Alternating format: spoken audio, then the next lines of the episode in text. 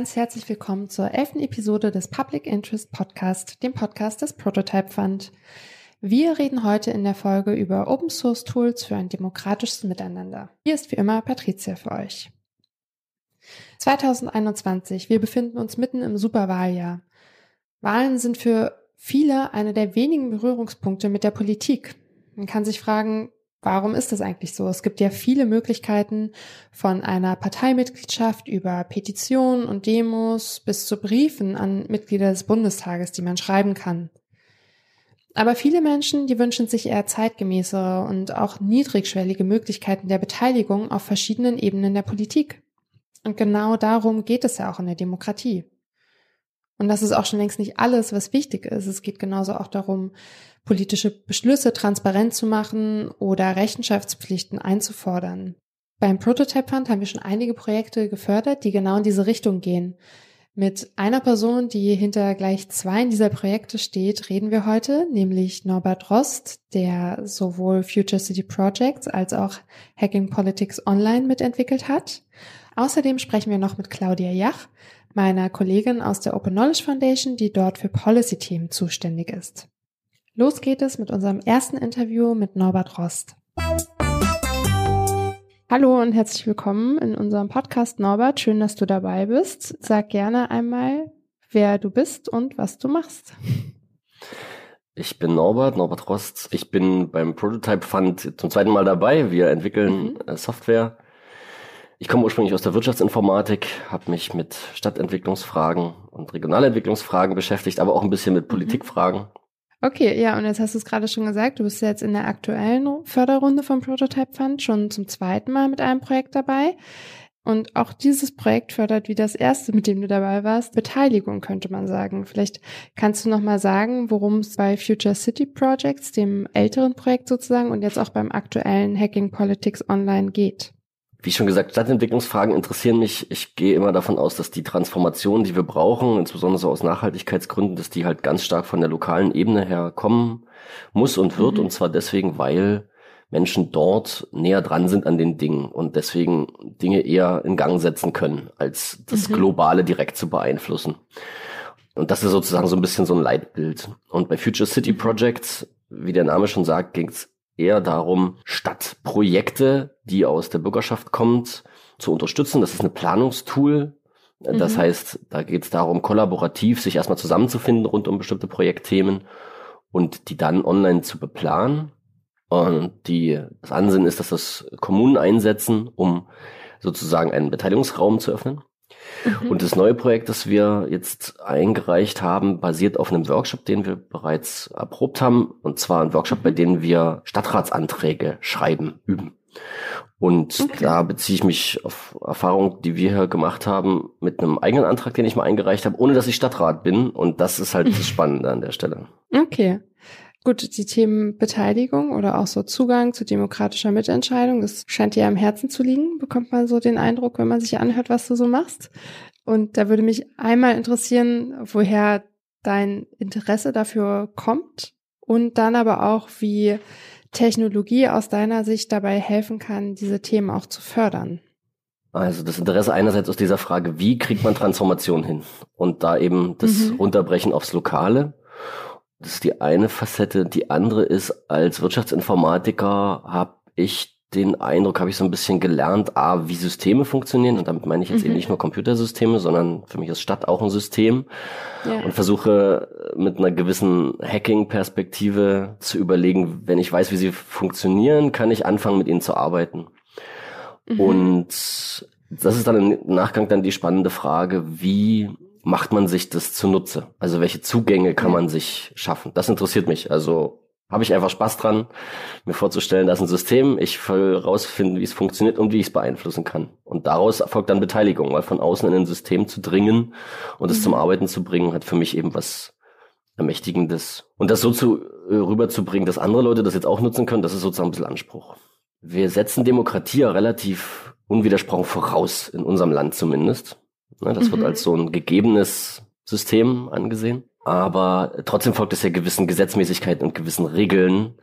Mhm. Und das Spannende ist, dass Regeln im politischen System, die sind halt meistens juristisch oder manchmal sind es auch ungeschriebene Regeln und Regeln im mhm. Computer mhm. sind halt Algorithmen. Und da ja. gibt es natürlich gewisse Ähnlichkeiten. Mhm. Und das, was so ein bisschen meine Vorstellung ist, ist, dass du, wenn du es schaffst, die Regeln aus dem einen System im anderen abzubilden, dass dir das andere, das technische System sozusagen behilflich sein kann, die Regeln des anderen Systems zu verstehen einerseits oder eben zu benutzen. Mhm. Das klingt ein bisschen metaphysisch, merke ich, wenn ich mir das zuhöre. Aber zum Schluss sind beides regelbasierte Systeme. Und das ist die spannende Frage, ob ja. das technische System behilflich sein kann, die Regeln im anderen System eben zu adressieren. Ja, ich stelle mir so ein bisschen vor, dass sozusagen die, die Algorithmen oder die Regeln, die so im, äh, im Technischen bestehen, dass die irgendwie vielleicht so ein bisschen helfen, die anderen Regeln zu verdeutlichen. Also weil, wie du schon sagst, das sind irgendwie so ungeschriebene Regeln oder so, die es da gibt in demokratischen Systemen und irgendwie kann man vielleicht damit schaffen, sich das ein bisschen zu, zu übersetzen oder so. Hm. Also genau das ist jetzt auch der Grund bei diesem Hacking Politics Projekt, an dem wir dran sind. Ich habe halt gelernt, wie man Stadtratsanträge schreibt. Und ich habe außerdem gelernt, wie ich anderen beibringe, wie man Stadtratsanträge schreibt. Und beides folgt gewissen Regeln. Also wie ich sie mhm. schreibe, folgt einer gewissen Regelsystem. Wie ich das anderen ja, versuche ja. beizubringen, ebenfalls. Jetzt heben wir das nochmal auf die dritte Ebene, nämlich auf die Ebene der Technik, indem wir ein Stück Software machen, was zum Schluss nichts anderes bedeutet, dass diese Software hilft, diesen Verstehensprozess, wie mache ich einen mhm. Stadtratsantrag, digital abzubilden Mhm. Und gleichzeitig aber dabei einen Stadtratsantrag entstehen zu lassen, wenn die Leute diese, mhm. den ganzen durchgehen. Und das ist als Workflow gedacht. Die spannende Frage ist, ob das verallgemeinerbar ist. Also ob es noch andere Baustellen im parlamentarischen System oder im demokratischen System gibt, wo man sagen kann, hier könnte Software behilflich sein, weil sie hilft, die Regeln zu übersetzen und sie somit ja. in einer anderen Form zugänglich zu machen. Ja, ich stelle mir auch vor, also um nochmal auf diese ungeschriebenen Regeln auch zu kommen, dass also dann Software einfach total helfen kann, das überhaupt äh, deutlich zu machen, an welchen Stellen es überhaupt welche Regeln gibt. Weil wenn du sagst, sie sind so ungeschrieben, dann macht das ja A den Einstieg total schwer und vielleicht aber auch, wenn man schon sozusagen als Parlamentarierin oder so im System drinsteckt, weiß ich auch nicht, wie präsent man immer so die einzelnen Regelungen und so hat, wenn die gar nicht so ausformuliert sind. Also vielleicht könnte Technologie sogar da ansetzen, irgendwie das ganze, ja, das ganze System sozusagen nochmal begreiflicher zu machen. Ja, zu explizieren. Oder ich denke da halt auch viele mhm. Schnittstellen. Ne, das, das demokratische ja. System, das hat Schnittstellen. Ähm, ob mhm. es sich dem bewusst ist und ob wir dem bewusst sind, das ist nochmal eine andere Frage. Aber es sind Schnittstellen mhm. da. Und jetzt ist das Spannende, jetzt docken wir mal an so eine Schnittstelle mal ein technisches System an. Und diese technische Erweiterung, sage ich mal so, im besten Fall ermöglicht jetzt viel mehr Leuten an dem dahinterliegenden System teilzuhaben. Da ja. sehe ich eine Chance drin in dem Ganzen. Aber das setzt immer ja. voraus, dass jemand verstanden hat, wie das im parlamentarischen System funktioniert und wie die Schnittstelle aussieht. Und ja. nur wenn du das willst, kannst du dann anfangen, da noch weitere Sachen anzudocken. Ja, total. Und jetzt für Future City Projects, aber auch für Hacking Politics Online, arbeitet ihr da auch mit politischen VertreterInnen zusammen, zum Beispiel auch so Stadtverwaltung oder so? Spannender Zungenschlag, den du da gerade gemacht hast. Du sagst mit politischen Vertretern, zum Beispiel aus der Stadtverwaltung. Das ist zum Beispiel eins, was ich in meinen Vorträgen zu dem Thema dann immer rüberbringe und zu sagen, bitte gut unterscheiden, was gehört denn zu welchem ja. System. Weil Stadtverwaltungsmitarbeiter Aha. sind ja nicht Teil des politischen Systems, sie sind ja Teil des Verwaltungssystems. Okay. Ja. Aber genau mhm. da beginnt Verständnis oder auch das, da sieht man halt die ungeschriebenen Regeln, genau, mhm. von was wir so ausgehen als normale Bürgerin, normaler Bürger. Macht man niemanden zum Vorwurf, muss man höchstens im Bildungssystem zum Vorwurf machen, dass das nie so genau hervorgehoben wird. Aber entschuldige, jetzt habe ich über das ganze Klugscheißen vergessen, was deine Frage war. Arbeitet ihr da mit politischen VertreterInnen zusammen? in gewisser Hinsicht verstehe ich mich ja selbst als politischen Vertreter. Ich habe Erfahrungen insofern gesammelt, als mhm. dass ich im Ortsbeirat in der Dresdner Altstadt äh, mehrere Jahre aktiv war, also als gewählter ja. Mandatsträger und auf einer mhm. Instanz unterhalb des Stadtrats. Und wir haben mit Pauline eine studierte Politikwissenschaftlerin dabei. Und wir mhm. werden auf jeden Fall die Plattform dann einsetzen und testen im politischen Raum.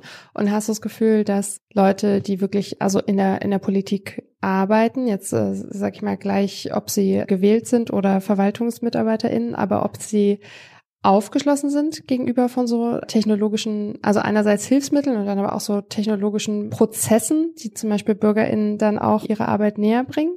Also. Das weiß ich gerade gar nicht. Also ich glaube, da fehlt einfach noch das Vorstellungsvermögen. Grundsätzlich würde ich schon sagen, dass die Leute offen sind. Und wenn man jetzt ein Tool bringt, was seine Wirkung hat und äh, den, den Leuten zeigt, ah, das macht Sinn, ich kann mehr Leute beteiligen oder sowas, dann wird man schon auch mhm. seine Freude daran haben. Aber da muss man, glaube ich, erstmal hinkommen. Also hat die Technik-Community, glaube ich, immer das Problem, dass sie Dinge schon vorab bereitstellen muss, damit mhm. bei den Nicht-Technikern überhaupt eine Vorstellung entsteht, weil rein abstrakt ist das immer total schwierig, sich gute Systeme vorzustellen.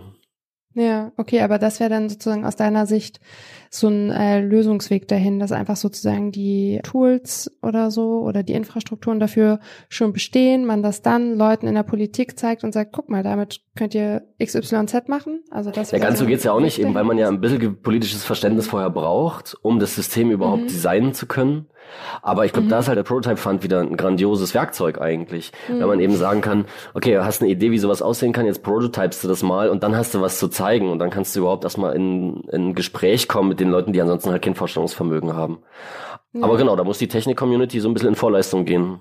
Ja, würde ich schon so mhm. sehen. Weil ähm, es gibt ja durchaus, also zum Beispiel so im Civic Tech-Bereich oder so, gibt's ja durchaus auch äh, viele, viele Leute so aus der Tech-Community, die eher zum Beispiel sagen, ja, aber so Verwaltungsmitarbeiten oder so, die müssen auch so ein bisschen mehr so einen Blick haben sozusagen für Digitalisierung oder da einfach, also jetzt aber nicht sozusagen äh, intrinsisch aus sich heraus, also dass man das jetzt nicht unbedingt erwarten kann, aber dass es da auch so eine entsprechende Weiterbildung für die Leute da auch gibt. Ja, Spannend an dieser Frage ist ja diese unterschiedlichen Sprachwelten, in denen man sich da bewegt. Ich durfte ja, ja.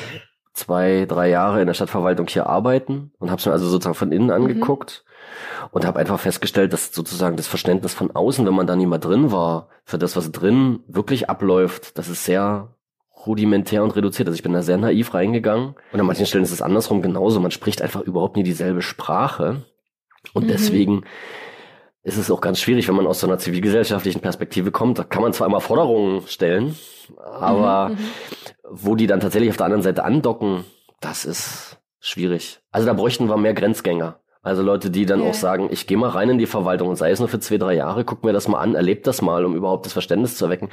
Und dann kann ich mit dem Wissen wieder rausgehen und überlegen, mhm. was mache ich damit für, was baue ich da für Instrumente oder sowas. Ich glaube nicht, dass es in den Verwaltungen kein Interesse an digitalen Werkzeugen gäbe oder auch an einer Änderung äh, von Abläufen oder ähnliches. Die Schwierigkeit, mhm. was man immer wieder hört, ist ja eben das, das Strategische mit dem Tagesgeschäft zu verbinden und da sind einfach zu wenig Ressourcen da. Das heißt, die Probleme liegen in ganz anderen Stellen als bei dem Willen an vielen Stellen. Mhm. Wie so oft. ja. Okay, dann würde ich sagen, war's das auch schon. Dann äh, danke ich dir vielmals hier für dein ähm, Interview und die vielen spannenden Sachen, die du erzählt hast. Ich freue mich über die Einladung, Patricia. Bin gespannt, was du draus machst. Ja, danke. Ciao. Und zum breiteren Zusammenhang zwischen Technologie, Demokratie und Politik wird uns jetzt Claudia Jach etwas verraten. Hallo Claudia, schön, dass du heute mit dabei bist. Magst du einmal erzählen, wer du bist und was du machst? Gerne. Ich bin Claudia, Claudia Jach bei der Open Knowledge Foundation im Bereich Policy beschäftigt und ich kümmere mich um Nachhaltigkeitsthemen. Das heißt, dass ich zum Beispiel mich mit Politikerinnen dazu austausche, wie wir uns eine Digitalisierung unter demokratischen, unter nachhaltigen Gesichtspunkten vorstellen ähm, ich mich mit anderen zivilgesellschaftlichen Organisationen koordiniere, um unsere Forderungen gegenüber der Politik zu vertreten oder Gehör zu verschaffen, um mal so einen groben Überblick zu geben. Mhm, ja, wow, da bist du ja ganz schön umtriebig. Genau, jetzt hast du es gerade schon gesagt, so das Policy-Thema ist zum Beispiel in der Open Knowledge Foundation eigentlich relativ groß. Es wurden ja zum Beispiel im Zuge der Bundestagswahlen auch Forderungen formuliert. Ähm, es werden in Teilen Kampagnen von anderen Organisationen und Initiativen unterstützt. Ähm, Im Zuge der Wahlen, und da kommen wir vielleicht später noch drauf zu sprechen, wird jetzt auch ähm, in Form einer App so ein neues Format der Bürgerinnenbeteiligung nochmal ausprobiert. Mhm. Was oder wie viel hat dann aus deiner Sicht Technologie am Ende mit dem Themenkomplex Demokratie, Wahlen, Beteiligung zu tun? Ja, also ich glaube, äh, zunächst natürlich immer nur so viel, wie wir als Gesellschaft wollen. Es gibt ja jetzt kein Naturgesetz, das uns dazu zwingen würde, zu digitalisieren oder zu technologisieren. Und für die OKF, also für uns besteht hier auch, glaube ich, der erste Anknüpfungspunkt. Wir schauen, wo und wie kann Digitalisierung oder können digitale Technologien wirksam unterstützen? Was wollen wir erreichen? Können mhm. digitale Formate dabei helfen? Und ich glaube aber auch, dass dadurch, dass technologische Möglichkeiten an sich immer weiter zunehmen, diese Themenfelder Wahlen und Demokratie auch immer näher an Technologiedebatten heranrücken und nicht alles davon ist natürlich nützlich oder zu Ende gedacht. Also um Beispiel zu nennen, im Kontext Wahlen raten wir davon ab, Wahlcomputer zu benutzen, weil wir sagen, Wahlen sind viel sicherer auf Papier durchzuführen. Okay. Und also erfüllen viel besser das, den Anspruch, den wir an Wahlen haben, dass sie geheim sind, dass sie sicher sind, dass die Stimmen nachher gut ausgezählt werden können. Die vorhandene Technik, die es gibt, die bringt uns in dem Zusammenhang nichts und deswegen nutzen wir sie nicht. Und auf der Pro-Seite wiederum ähm, können wir sagen, dass zum Beispiel Informationsgestaltung, der Informationsfluss im Vorfeld einer Wahl sich zum Beispiel gut mit technologischen Mitteln begleiten lässt. Und das ist ja auch zum Beispiel, was wir dieses Jahr im Wahlkampf probieren möchten. Beteiligung ist für uns natürlich ein sehr interessanter Aspekt, um ihn unter technologischen Gesichtspunkten zu betrachten. Wie können Technologien demokratisch gestaltet werden oder wie kann die demokratische Idee durch die Technologie transportiert oder befördert werden? Mhm. Und Wahlen sind dabei ja erstmal nur ein sehr kleiner Ausschnitt aus möglicher demokratischer Beteiligung. Und für uns auch nochmal wichtig, diese Beteiligungsfragen dann noch weiter zuzuspitzen. Also zum Beispiel auf Zugangsfragen zu schauen, wer kann sich wie und mit welchen Mitteln beteiligen mhm. und diese sozialen Aspekte auch stärker in den Vordergrund zu rücken. Und dabei gibt es ja verschiedene Anknüpfungspunkte, wo wir sagen, okay, Technologien könnten helfen oder wir können überlegen, wie wir Technologien dafür nutzbar machen. Okay. Ähm, jetzt hast du es gerade schon angesprochen, dass zum Beispiel von den Wahlcomputern ja abgeraten wird und man sagt, okay, nein, einfach Papier und Stift ist da viel ähm, vertrauenswürdiger.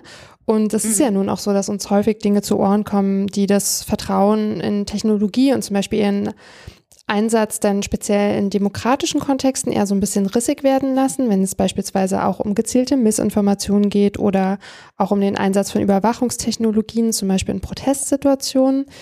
Wie muss denn aus deiner Sicht oder auch aus Sicht der Open Knowledge Foundation Technologie aussehen, damit das nun gerade nicht passiert? Oder auch anders gefragt, wie wird Technologie denn demokratisch? Also auch hier würde ich wieder eine kleine Relativierung voranschieben. Die Frage, die wir uns stellen, ist, wie können die Technologien zumindest demokratischer mhm. werden? Also nicht demokratischer, aber demokratischer. Ähm, ich glaube, ich wäre vorsichtig zu sagen, dass eine Technologie an sich demokratisch mhm. sein kann. Also vor allem, wenn wir uns wieder die Zugangsfragen anschauen, die ich ja eben kurz angerissen habe. Da spielt natürlich der Einsatzkontext von ähm, einer Technologie, die Nutzung spielt eine ganz große Rolle dabei, wie viel demokratisches Potenzial sie entfalten können, auch unabhängig von der Intention der Entwicklerin, wofür sie das ursprünglich gedacht haben oder was sie damit bezwecken wollten. Und dann ist es ja aber so schon, dass, äh, schon so, dass auf einer strukturellen Ebene Offenheit aus unserer Sicht Demokratie befördern kann, beziehungsweise auch ein Kernelement von Demokratie ist. Und wenn wir das dann auf die technologische Ebene übertragen, ist ja schon so, dass Open Source Technologien grundsätzlich erstmal zugänglicher, also vielleicht demokratischer sind als ihre proprietären Gegenmodelle. Dadurch, dass der Quellcode offen ist, dass Leute sich an der Entwicklung beteiligen können, dass äh, die Anwendungen übertragen werden können, auf andere Kontexte angepasst werden können und so weiter. Also ein viel größeres Maß an Beteiligung ist da erstmal grundsätzlich möglich. Und dieser ganze Entwicklungsprozess von Technologien kann aber natürlich noch darüber hinaus demokratischer gestaltet werden. Also da spielen ja zum Beispiel Fragen eine Rolle, wer entscheidet, was wir brauchen und genutzt wird, wer wird gefragt, ob eine Anwendung ihren Zweck erfüllt oder tatsächlich ein entscheidendes Problem adressiert. Ich finde zum Beispiel auch interessant, wie bekommen wir Menschen, die nicht programmieren können, wie du und ich zum Beispiel, wie bekommen wir Zugang äh, zur Entwicklung von Technologien und indem wir uns um die Beantwortung dieser Fragen bemühen, entscheiden wir letztendlich auch über das demokratische Potenzial von diesen Technologien. Und ich glaube, als OKF ist es uns nochmal wichtig, auch, also vor allem die politische Dimension davon zu betonen, weil wir in einer Welt leben, in der die viel Macht von großen IT-Konzernen, von so Tech-Giganten ausgeht und es dann schon politische Intervention braucht, um Technologien auf so einer größeren Ebene demokratischer zu machen. Also es ist ja extrem verkürzt zu sagen, die äh, Entwicklerinnen von Open Source Technologien haben jetzt die alleinige Aufgabe, unsere Technologien demokratischer zu machen. Also das ist ja global gesehen äh, ein, viel, ein viel kleinerer Anteil von, von Technologieentwicklung insgesamt und ist ja auch verkürzt zu sagen, die Nutzenden könnten sich ja vermeintlich demokratische Technologien aussuchen. Und wenn das den Nutzenden wichtig wäre, dann würden demokratische Technologien gewinnen über ihre proprietären Gegenmodelle.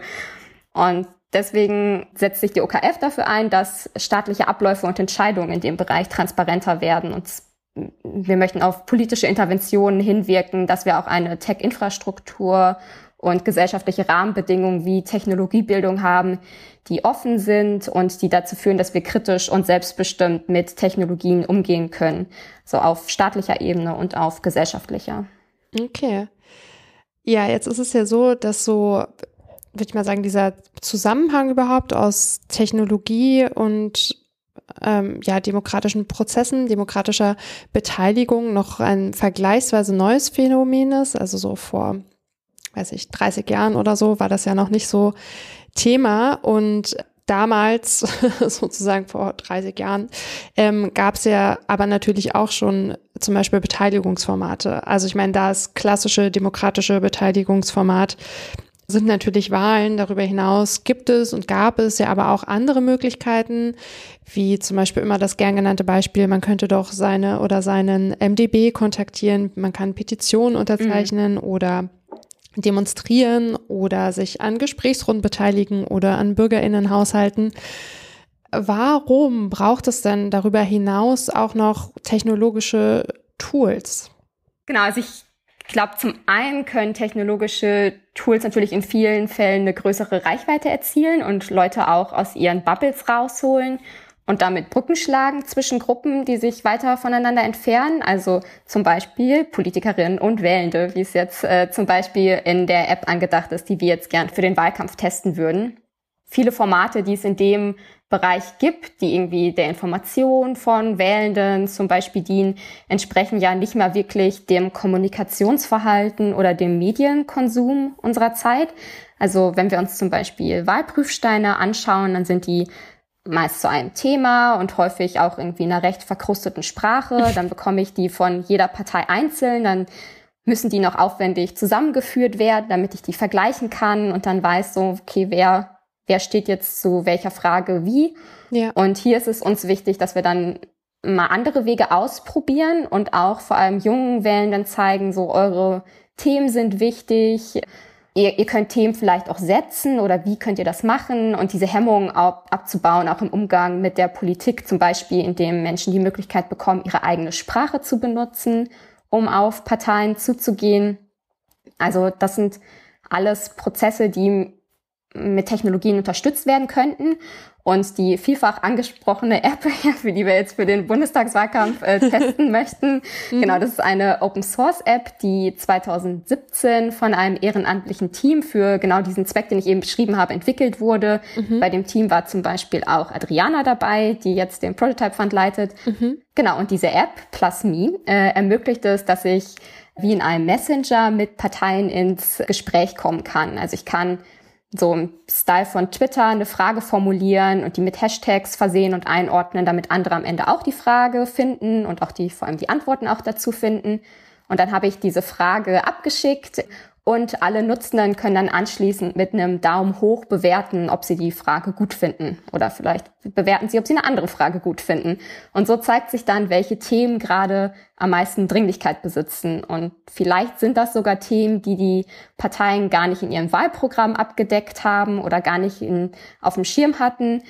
Und die Frage, die dann zu einem bestimmten Zeitpunkt, also zum Beispiel an einem Tag, den meisten Zuspruch von den Nutzenden bekommen hat, wird dann von den demokratischen Parteien beantwortet. Und zwar im gleichen Format. Und so bekomme ich dann einen direkten Draht zu den Parteien und die Parteien natürlich auch zu mir. Das ist ja für sie auch wichtig, ja. dass sie ihre politischen Messages an die Leute kommen, für die sie auch relevant ist. Und ähm, für uns ist diese themenzentrierte Kommunikation sehr interessant, weil es weniger Egos bedient. Also es geht nicht um die einzige Politikerin, sondern es geht um die politischen Inhalte. Ja. Und damit ich mich als Nutzerin dann auch voll und ganz auf diese Inhalte konzentrieren kann, gibt es da auch nochmal so ein kleines Feature dazu. Ich bekomme nämlich nicht sofort angezeigt, von welcher Partei eine Antwort ist, wenn ich die lese. Ah, okay. Das heißt, ich lese die, ich muss mir dann erst selbst eine Meinung bilden so und anzeigen, ob ich die Antwort gut oder schlecht finde. Also so eine Bewertung dazu abgeben. Und danach bekomme ich dann angezeigt, von welcher Partei die Antwort denn ist. Und ähm, das ist natürlich nochmal interessant so für den eigenen Reflexionsprozess. Durch diesen kleinen Zwischenschritt äh, kann ich mich dann auch selbst nochmal hinterfragen oder vielleicht neue ähm, Erkenntnisse gewinnen darüber, wie Parteien zu einem bestimmten Thema stehen. Diese Antworten der Parteien, die sind dann alle direkt beieinander und das heißt, sie sind auch unmittelbar vergleichbar. Spannend. Und wie ist da jetzt der genaue Plan sozusagen? Also steht schon fest, ab wann ihr die App verfügbar machen wollt zu dem Zweck? Also wir sind gerade in der Entwicklungs- und Überarbeitungsphase. Also wir würden äh, der gerne ein neues Antlitz geben. Ähm, und äh, genau so ein bisschen verbessern, auf den neuesten Stand bringen. Und unser Plan ist dann, sie in den vier Wochen vor der Wahl dann tatsächlich verfügbar zu machen. Okay. Dieser ganze Prozess, das ist für uns zum Beispiel ein, ein gutes Beispiel, wie Technologien sinnvoll eingesetzt werden könnten, um die Kommunikation zwischen Parteien, Politikerinnen und der Gesellschaft zu verbessern. Und bei dem Prototypen, der 2017 ähm, entwickelt wurde, haben sich auch alle großen im Bundestag vertretenen Parteien beteiligt. Und die Rückmeldungen, die wir da bekommen haben, waren sehr gut. Und jetzt hoffen wir natürlich, dass in diesen Zeiten die Parteien sich dann daran erinnern, wie, dass sie das so gut fanden ja. und auch wieder mitmachen möchten. Voll. Ähm, Plasmia, also die App, ist äh, auch ein schöner, ein schönes Beispiel dafür, wie von auf politischer Seite zum Beispiel auch ethisch sauber Direktkommunikation betrieben werden kann. Und dann aber natürlich, um den Bogen zurückzuschlagen zu dem, was ich am Anfang gesagt habe, ist es dann natürlich auch wieder ein Test und zu schauen, okay, was funktioniert, was funktioniert nicht, was müsste verbessert werden, um dann natürlich nicht zu sagen, das ist ein statisches Instrument, das ist super, das benutzen wir jetzt immer so, sondern auch anderen die Möglichkeit dann zu geben, das auf ihre eigenen, vielleicht auf zum Beispiel auf kommunale Kontexte anzupassen und sich selbst zu überlegen, so okay, wie wie und wo können wir diese Art der Direktkommunikation für uns nutzen. Toll, also finde ich, finde ich richtig super. Auf welchem Wege werden dann interessierte Menschen erfahren, dass es die App gibt? Steht das schon fest? Weil vielleicht äh, von den Leuten, die hier zuhören, finden das ja potenziell auch welche interessant. Man wird auf jeden Fall über die OKF-Webseite und Twitter davon erfahren. Wie, wie genau wir das dann ausrollen werden und welche Form diese Kampagne, mit der wir das bekannt machen wollen, dann aussehen wird, das müssen wir noch schauen, aber es soll am Ende auf jeden Fall das Ziel sein, dass man die App dann auch über die üblichen App Stores beziehen kann. Okay, ja, dann möchte ich mich ganz herzlich bei dir bedanken, Claudia. Das war sehr spannend und ja, ich hoffe, dass es vielleicht auch manche von den Zuhörenden auch nochmal bewegt hat, sich vielleicht auch nochmal um so einen anderen äh, Zugang sozusagen zu so demokratischer Beteiligung, also nicht zu bemühen, aber vielleicht sich dafür, sich dafür begeistern zu lassen. Also ja, vielen lieben Dank, Claudia. Danke für die Einladung. Ciao. Also wie ihr seht, und das kann jetzt überraschend für euch kommen oder vielleicht auch nicht, gibt es durchaus einen großen Zusammenhang zwischen Technologie, Politik, Demokratie und Beteiligung, was ja tatsächlich auch ganz natürlich sein kann, wenn man bedenkt, wie sehr Technologie unseren Alltag mittlerweile durchsetzt und bestimmt. Wir glauben, dass technologische Hilfsmittel und technologische Infrastrukturen schon dabei helfen können, Menschen wieder mehr für Politik zu interessieren und Politik auch wieder näher zu bringen an Menschen, die vielleicht an sich nicht so mega viel damit zu tun haben. Zum Abschluss möchte ich euch noch darauf hinweisen, dass wir das Format ein wenig ändern werden. Und zwar gehen wir dazu über, den Podcast in Staffeln zu produzieren. Das bedeutet, dass wir jetzt erstmal bis zum Herbst circa in eine kleine Pause gehen und uns dann mit unserer ersten thematischen Staffel wieder bei euch melden, wo euch dann innerhalb von kurzer Zeit gleich mehrere Folgen von uns erwarten zu einem bestimmten Thema. Wir wünschen euch bis dahin eine gute Zeit. Wir hören uns dann nach den Wahlen wieder und sind natürlich gespannt, wie es ausgeht. In der Zwischenzeit bleibt uns auf jeden Fall gerne verbunden, sei es über die Webseite, bei Twitter oder Mastodon. Abonniert gerne unseren Newsletter und dann hören wir uns im Herbst wieder. Macht's gut. Tschüss.